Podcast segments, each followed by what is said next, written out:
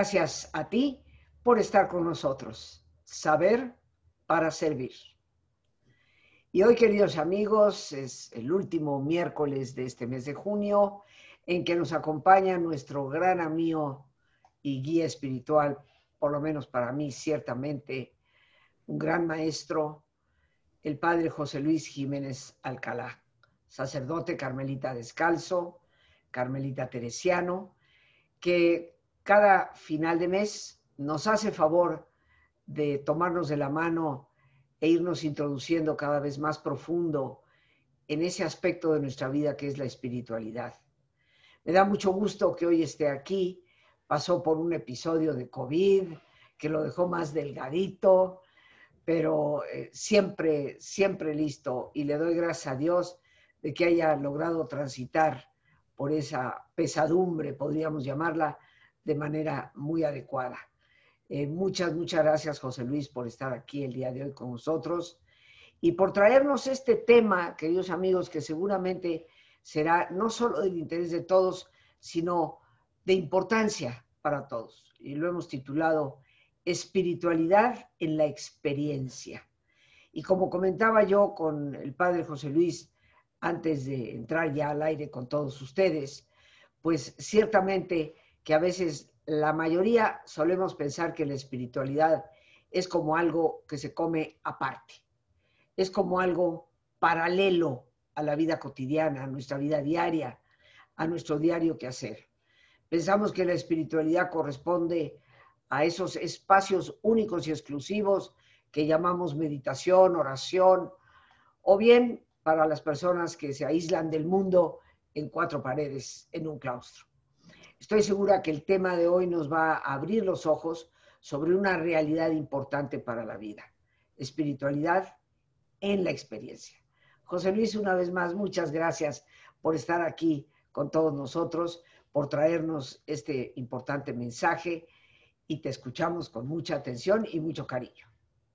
Bien, pues con mucho gusto de nuevo aquí con ustedes, Rosita, contigo y con tu auditorio y también con muchísimo gusto este tema que me parece, como ya dijiste, de una importancia vital para todos aquellos que intentamos, que pretendemos o que tenemos el gusto o la necesidad más que gusto, pues de tener una relación con, con Dios, con el absoluto, con nuestro Creador.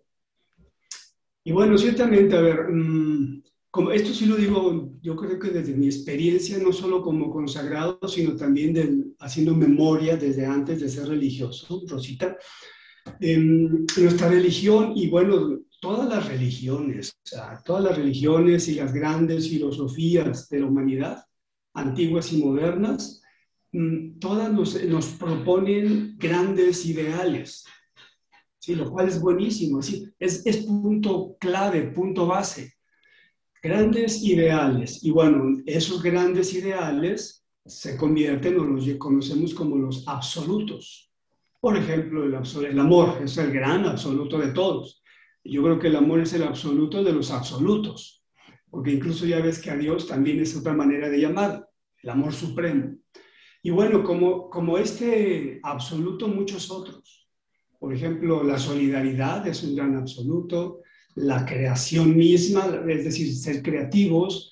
¿Qué más se te ocurre? La, belleza suprema, la bondad, y como esto, todo aquello que compone, que, que, es em, el sustento filosófico o, espiritual de toda religión, todos esos ideales de fondo, esos grandes absolutos que son muy importantes.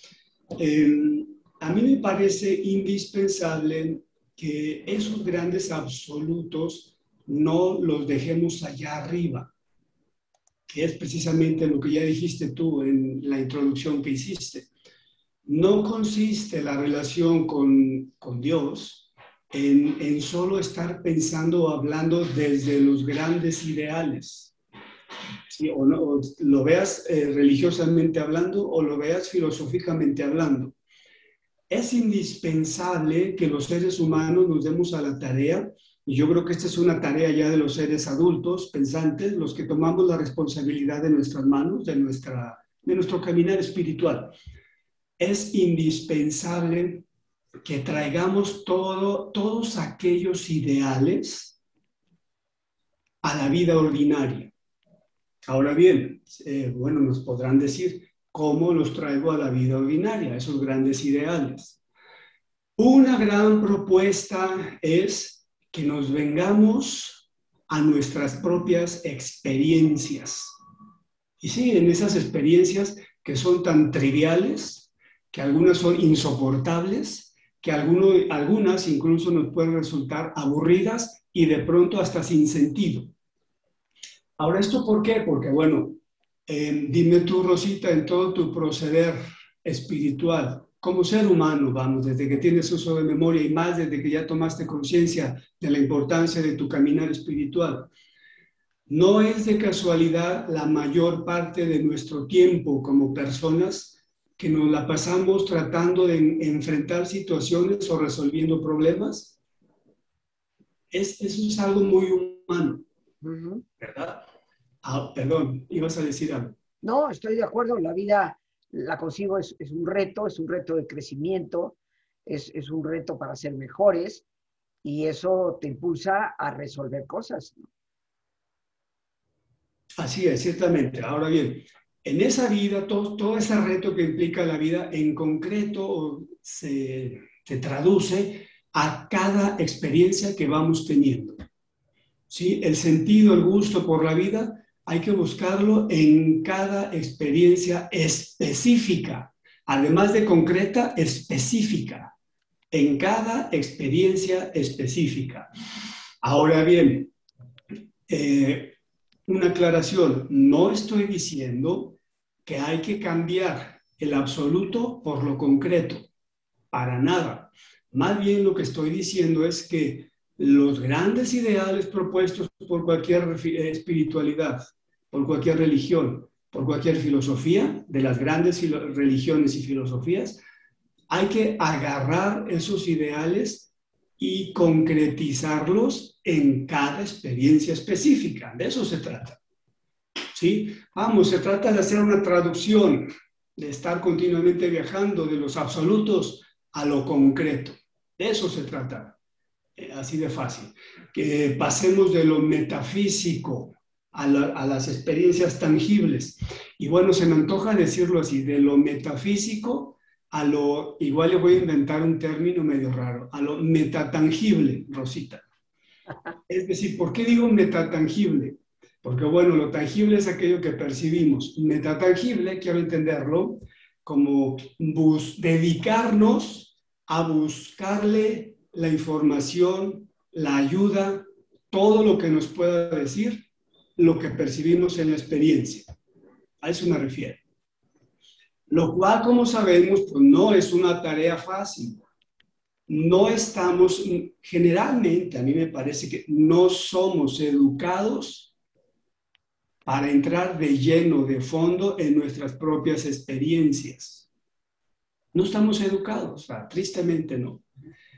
Eh, yo creo que estamos educados como para querer ver de las experiencias lo que queremos ver. Eso, eh, esto es muy importante, lo que acabo de decir.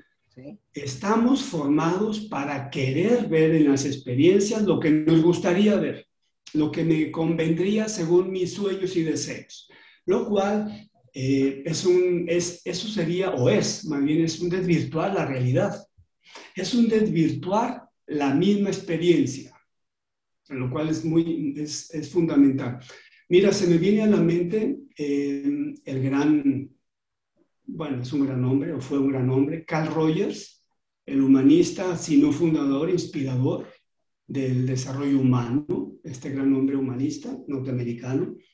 Él decía o proponía la experiencia específica, cada experiencia de la vida, como el medio concreto en el cual hay que buscar incluso la propia sanación afectiva emocional. Es interesantísimo.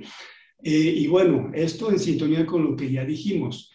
Eh, la gran invitación de Carl Rogers es, échate un clavado a la experiencia, empápate de la experiencia, deja que la experiencia hable y no hables tú por la experiencia. ¿Qué significaría esto? Lo, que de alguna manera ya dije. Yo tengo una experiencia y como yo quiero que coincida con mi interpretación de la vida, Entonces, acomodo, le encuentro unas explicaciones racionales, por supuesto, desde, la, desde el entendimiento, desde la razón, y traduzco la experiencia a lo que yo quisiera que fuera la experiencia. Mientras que lo profundo de una experiencia radica en dejar a la experiencia hablar y expresarse. Yo creo que esa es una gran tarea de vida, Rosita, que aprendamos a permitirnos abrirnos mentalmente y emocionalmente y, todo lo que tengamos que abrir para que cada experiencia hable por sí misma. Y si no tenemos ni idea de cómo empezar esto, pues buscar ayuda para que nos vayan induciendo en cómo, cómo introducirnos en este mundo de que la experiencia hable por sí misma y nos aporte una maravilla de información. Esto en pro de nuestro crecimiento espiritual, claro. Fíjate que yo creo, y no sé, salvo tu mejor opinión, José Luis, eh, que esa pereza, llamémosle, yo le llamaría una pereza de conciencia, de no escuchar lo que la experiencia nos dice, eh, sino más bien interpretarla de acuerdo a lo que yo espero o a lo que yo anhelo o deseo. Creo que en, en esa pereza está el por qué las personas piensan en muchas ocasiones que así les tocó vivir y que pues ni modo. Eh, o sea, su, fracaso muchas veces, eh, su resquebrajamiento como personas dentro de la vida del hogar o en su trabajo, se debe a circunstancias y no asumir la responsabilidad de las decisiones que tomaron. Eh, yo creo que esa pereza de conciencia, así la pudiéramos llamar, eh, pues hace que no escuchemos a cada pasito cada una de las decisiones que vamos tomando y lo que la experiencia de esa elección que hemos tomado nos está dando como retroalimentación.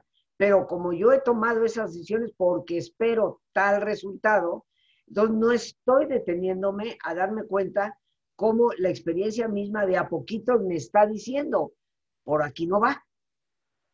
No sé si estarías de acuerdo con eso. Sí, estoy de acuerdo, Rosita, claro que sí. Ahora, ¿por qué, ¿por qué esa insistencia en que la experiencia, dejar a la experiencia hablar?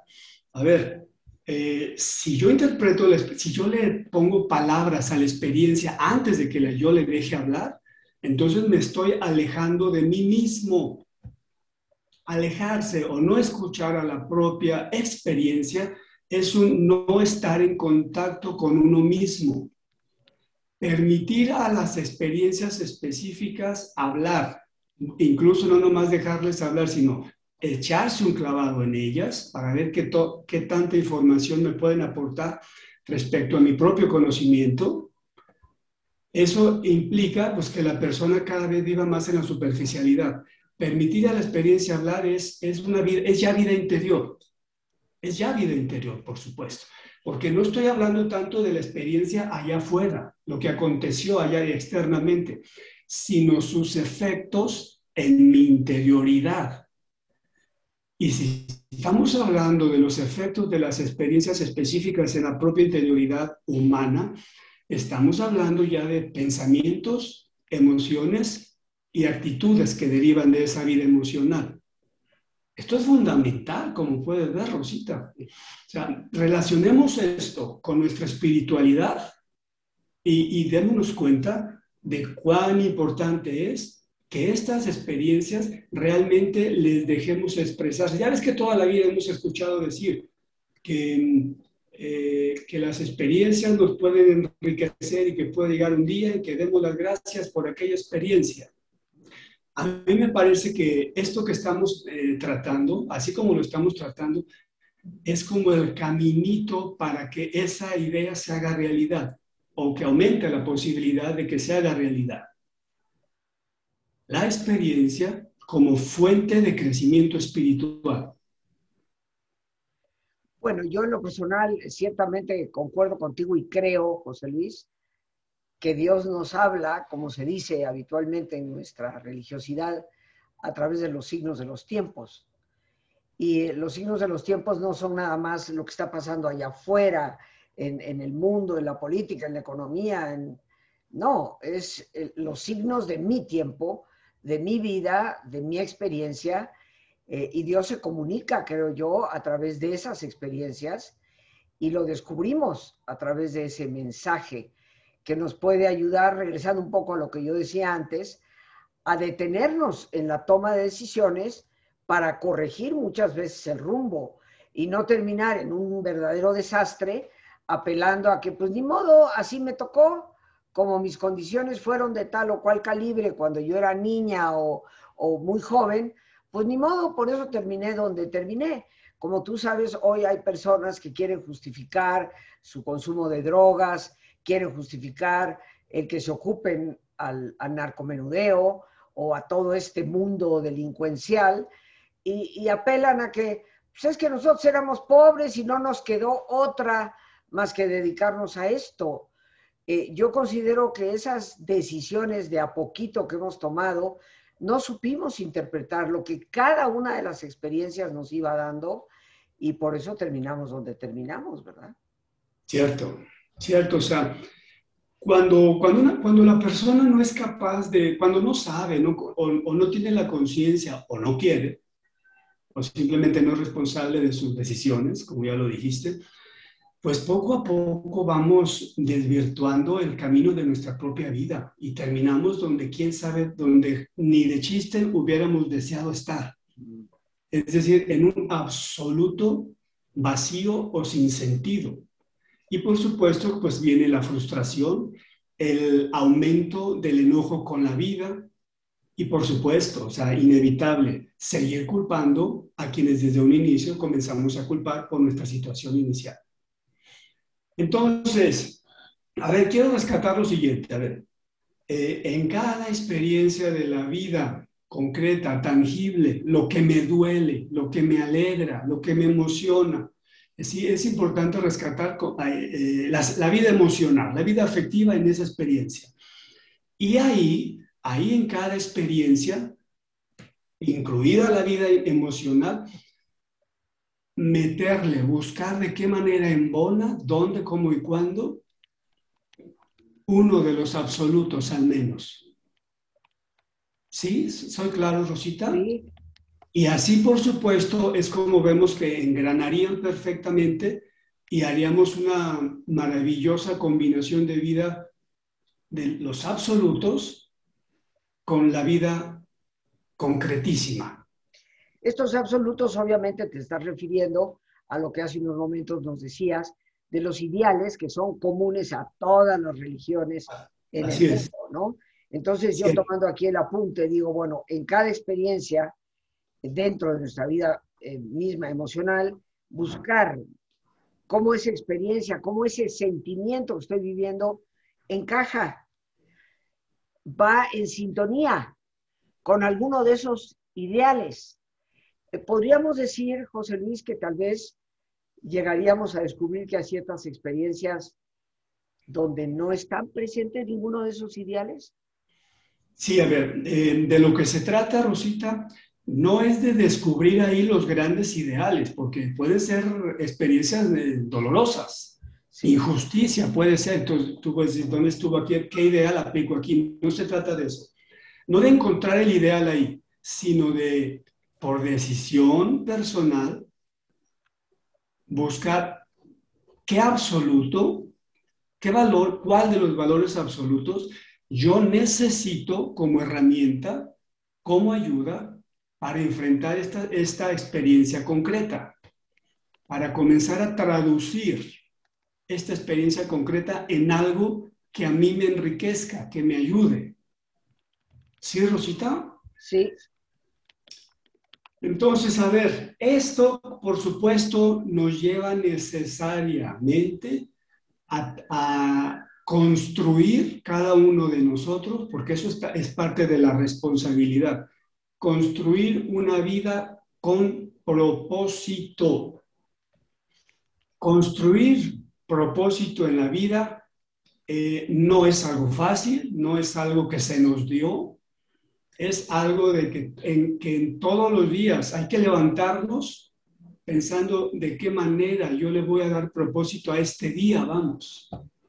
Sí, puede ser que esté viviendo una situación concreta, bueno, que no me, que no me agrade o, que, que me esté rebasando. Bueno, ¿qué necesito yo en este momento y ante esta experiencia concreta, tangible? ¿A quién necesito recurrir para yo ponerle, meterle propósito a mi vida? Porque sabemos que algo muy real es que muchas veces las situaciones que nos sobrepasan incómodamente, bueno, sobrepasar es que te queda muy, muy por arriba, ¿verdad? O sea, que no hayas una solución. Muchas veces la gente simplemente se, se tiende al sillón y pues a ver qué pasa. A ver, cómo, a ver cuándo se soluciona esto. Espero que cuando despierte ya se haya solucionado, ya haya pasado lo malo. Propósito en la vida incluye que yo soy responsable de mi propia espiritualidad. Una espiritualidad muy aterrizada en lo ordinario de mi vida, muy concretizada en cada experiencia específica. Lo vuelvo a decir así porque me parece muy importante que esto nos quede claro. Propósito en la vida, Rosita. Em, sabemos muy bien que todas las personas que salen adelante son las que se buscan propósito. Eh, eh, y el propósito en tu vida puede ser mil cosas. Pueden ser personas, puede ser un ideal, puede ser la realización de un sueño, por supuesto. Ahora bien, no se trata de que esa, esa realización o ese propósito eh, nomás solo lo limite yo o solo consista en aquello que a mí me haga sentir bien. Sea, propósito, los grandes propósitos son aquellos que me incluyen a mí, pero yo tengo presente a los de mi alrededor. Una vez más sale esa realidad de la vida. Bien, José Luis, ¿qué te parece si hacemos una pausa para hacer nuestro ejercicio? Sí, sí, muy bien. Como siempre, queridos amigos, les recuerdo que en estos últimos miércoles del mes, pues la reflexión eh, después del proceso de relajamiento nos la hace directamente el padre José Luis Jiménez Alcalá, que seguramente nos llevará a repensarnos parte de lo que hemos estado conversando y nos ayudará a interiorizarlo. Así que como es nuestra costumbre, les voy a pedir que nos pongamos cómodos. Cualquier posición que sea cómoda para ti es una buena posición. Y si te es posible hacer el alto completo, el alto total, pues qué mejor que cerrar tus ojos y en una posición cómoda con tus ojos cerrados, toma conciencia de tu respiración, del entrar y el salir del aire en tu cuerpo. Imagina cómo al inhalar, así como llevas oxígeno a tus células, imagina cómo en ese aire inhalas también serenidad para tu mente. Al exhalar, así como tu cuerpo se libera de toxinas, imagina cómo en ese aire que sale, también te liberas de todas las presiones y todas las tensiones. Respira profundamente y relaja tu cuero cabelludo. Todos los músculos que cubren tu cabeza.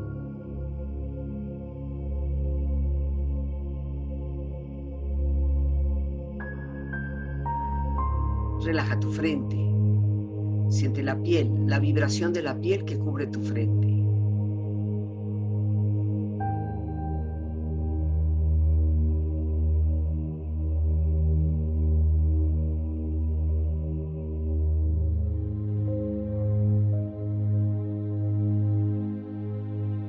Relaja tus párpados, los tejidos que rodean tus ojos.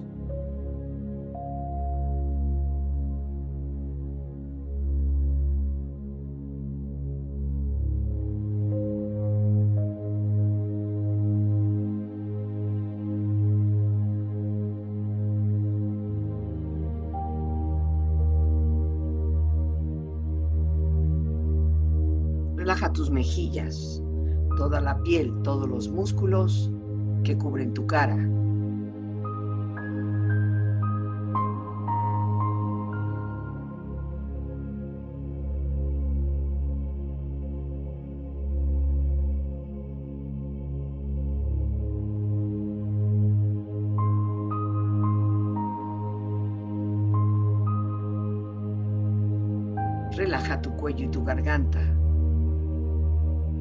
Su flexibilidad, equilibrio, balance.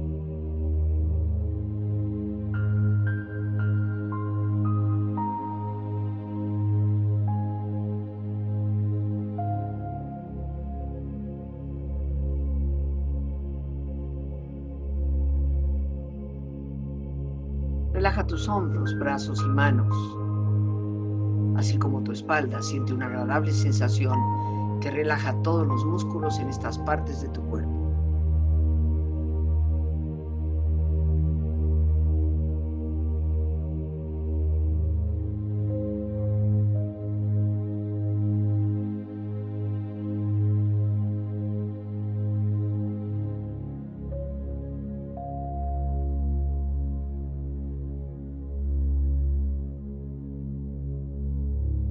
Relaja tu pecho exterior e interiormente, relajando todos los músculos, imaginando a todos tus órganos internos funcionar rítmica y saludablemente.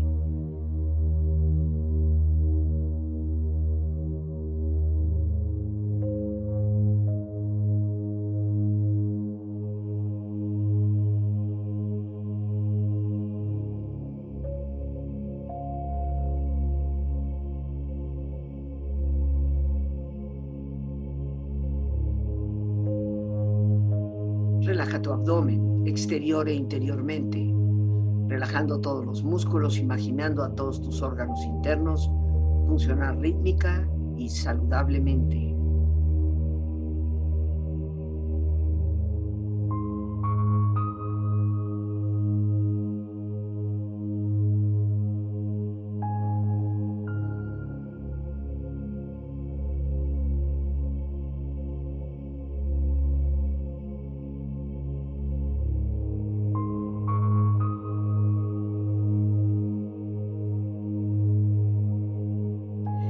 Tus muslos, tus rodillas, siente la piel, la vibración de la piel que cubre estas partes de tu cuerpo.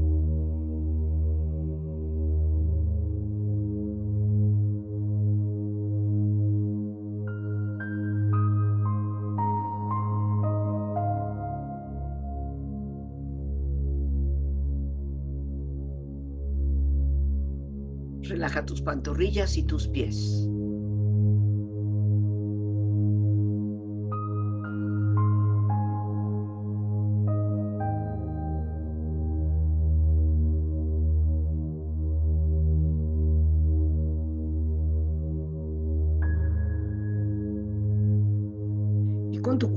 Profundamente relajado, proyecta en tu mente la imagen de un lugar ideal para el descanso. Imagina los colores, los sonidos, los aromas. Es una escena de belleza y paz. Siente estar ahí.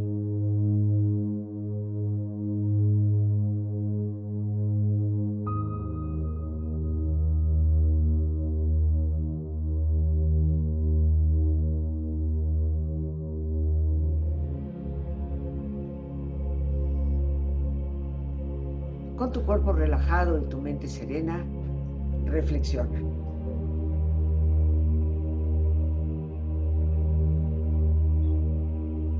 Quiero invitarte en esta ocasión a que así en ese momento, en este momento en que te encuentras en un apacible contacto contigo mismo, contigo misma, consideres la importancia de reforzar tu vida espiritual desde tus experiencias muy concretas y específicas. Para esto, te invito a simplemente a que rescates, traigas a tu memoria una experiencia de, en estos días de tu vida significativa o que te esté robando atención o atrayendo tu atención que sea una experiencia de tu vida diaria, que sea reciente de preferencia. Trae contigo, pues, ese acontecimiento, ese evento, y comienza a repasar las personas involucradas, tú incluida, tú incluido. ¿Qué es lo que sucedió? ¿Con quiénes sucedió? ¿En dónde sucedió? ¿Cuál es o fue la situación?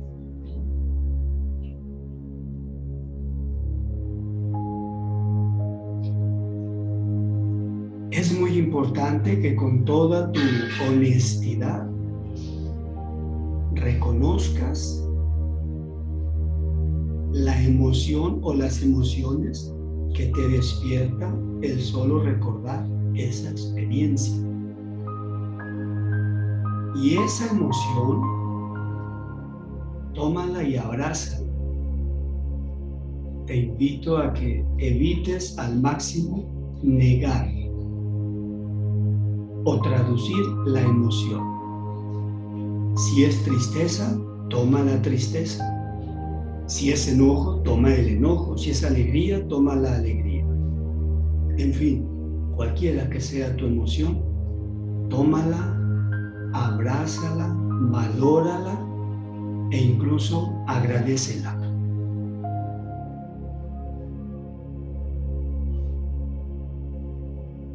Y te invito a que reflexiones o a que trates de responder preguntas como las siguientes. En esta situación en que en este momento estás de tranquilidad, de contacto contigo misma, contigo mismo, ¿qué información podrías rescatar de esta emoción que ya aceptas? ¿Qué información respecto a la experiencia exterior y también qué experiencia interior crees que necesitas trabajar? ¿Es solo el enojo? ¿Es solo la tristeza? ¿Qué te dice de ti misma? ¿O qué sale a la luz de ti misma, de ti mismo? En esta experiencia. ¿Brota de ti fortaleza o brotan de ti debilidades?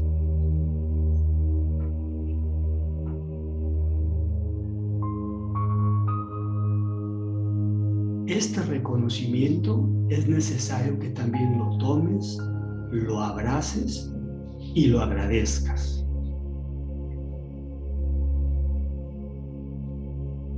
Y por último, ¿cuál de los grandes absolutos, de los grandes valores necesitas o quieres utilizar como una herramienta amorosa para enfrentar este reconocimiento de tu emoción y de lo que sale a la luz acerca de ti. ¿Cuál absoluto? El amor, la solidaridad, la bondad, la humildad, etcétera.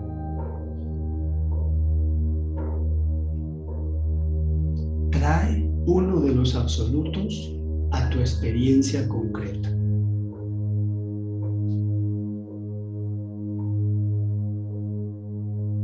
Podrías visualizarte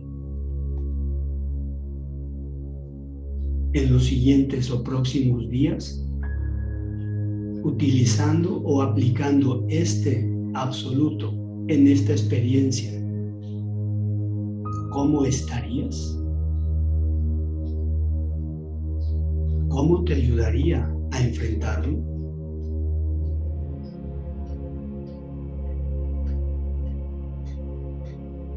Agradece el momento. Quédate con este momento. Es otra experiencia para ti. Quédate con esta experiencia.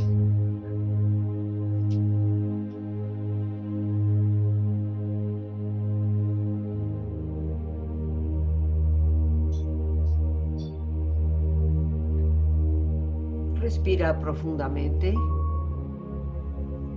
Relájate bien. Y con esta experiencia empieza lentamente a estirarte. Brazos, manos, piernas y pies, moviendo tu cuello. Bostezando si lo deseas. Haciendo que tu cuerpo retome su nivel de actividad habitual. Hasta muy lentamente abrir tus ojos ojos abiertos, bien despierto, muy a gusto, bien descansado y en perfecto estado de salud, sintiéndote mejor que antes.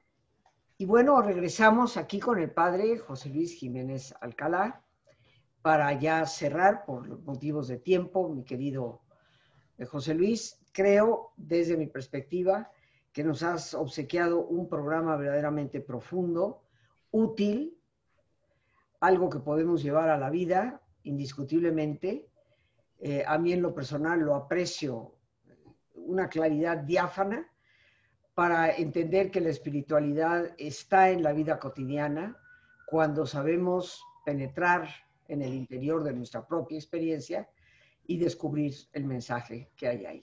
¿Algo más que nos quisieras añadir para cerrar? Mm, sí, sí, para cerrar me parece muy importante, retomando lo que ya dijimos de cuán, necesario es que sepamos em, estar siempre buscando nuestros propósitos, cada quien. ¿sí? El propósito de la vida, para empezar, no es un solo propósito, uno para siempre. Conforme vamos viviendo las experiencias, los propósitos van cambiando. Conforme vamos pasando de una etapa a otra de la vida, los propósitos van cambiando. ¿Sí? Eh, no existe un propósito eh, que sea el único y el, más valioso para todos. Cada quien debe buscar como parte de la responsabilidad de su caminar espiritual sus propósitos. Y, bueno, quiero retomar lo ya dicho, Rosita. Los grandes propósitos de la vida no se limitan a solo buscar el propio bienestar, sino a incluirnos en la vida de los demás. No meternos, sino incluirnos en la vida de los demás y permitir que los demás se incluyan en nuestra propia vida, que nos afectemos positivamente, mutuamente. Eso me parece fundamental, Rosita. Claro que sí. Pues, José Luis, yo te quiero dar las gracias. Me dejas con una tarea de reflexión, creo que a todos nosotros, y te estaremos esperando cuando llegue nuevamente el final del mes de julio, que ya pues está por empezar el día de mañana, eh, para que nos sigas eh, ayudando a caminar en esta profundidad de nosotros mismos. Te mando un abrazo con todo cariño, le doy infinitas gracias a Dios por tu total recuperación eh, y espero que pronto nos podamos de nuevo encontrar y darte un fuerte abrazo a nivel personal. Muchísimas gracias también para ti, Rosita, y a todo tu auditorio. Ojalá y ciertamente nos veamos pronto. Claro que sí. Y bueno, amigos, pues nos despedimos, como siempre, dando las gracias a Dios por este espacio que nos permite compartir, a nuestro invitado, el padre José Luis Jiménez Alcalá, a nuestra productora Lorena Sánchez y a ti, el más importante de todos, una vez más, gracias. Muchísimas gracias por tu paciencia de escucharme y por ayudarme siempre a crecer contigo. Que Dios te bendiga.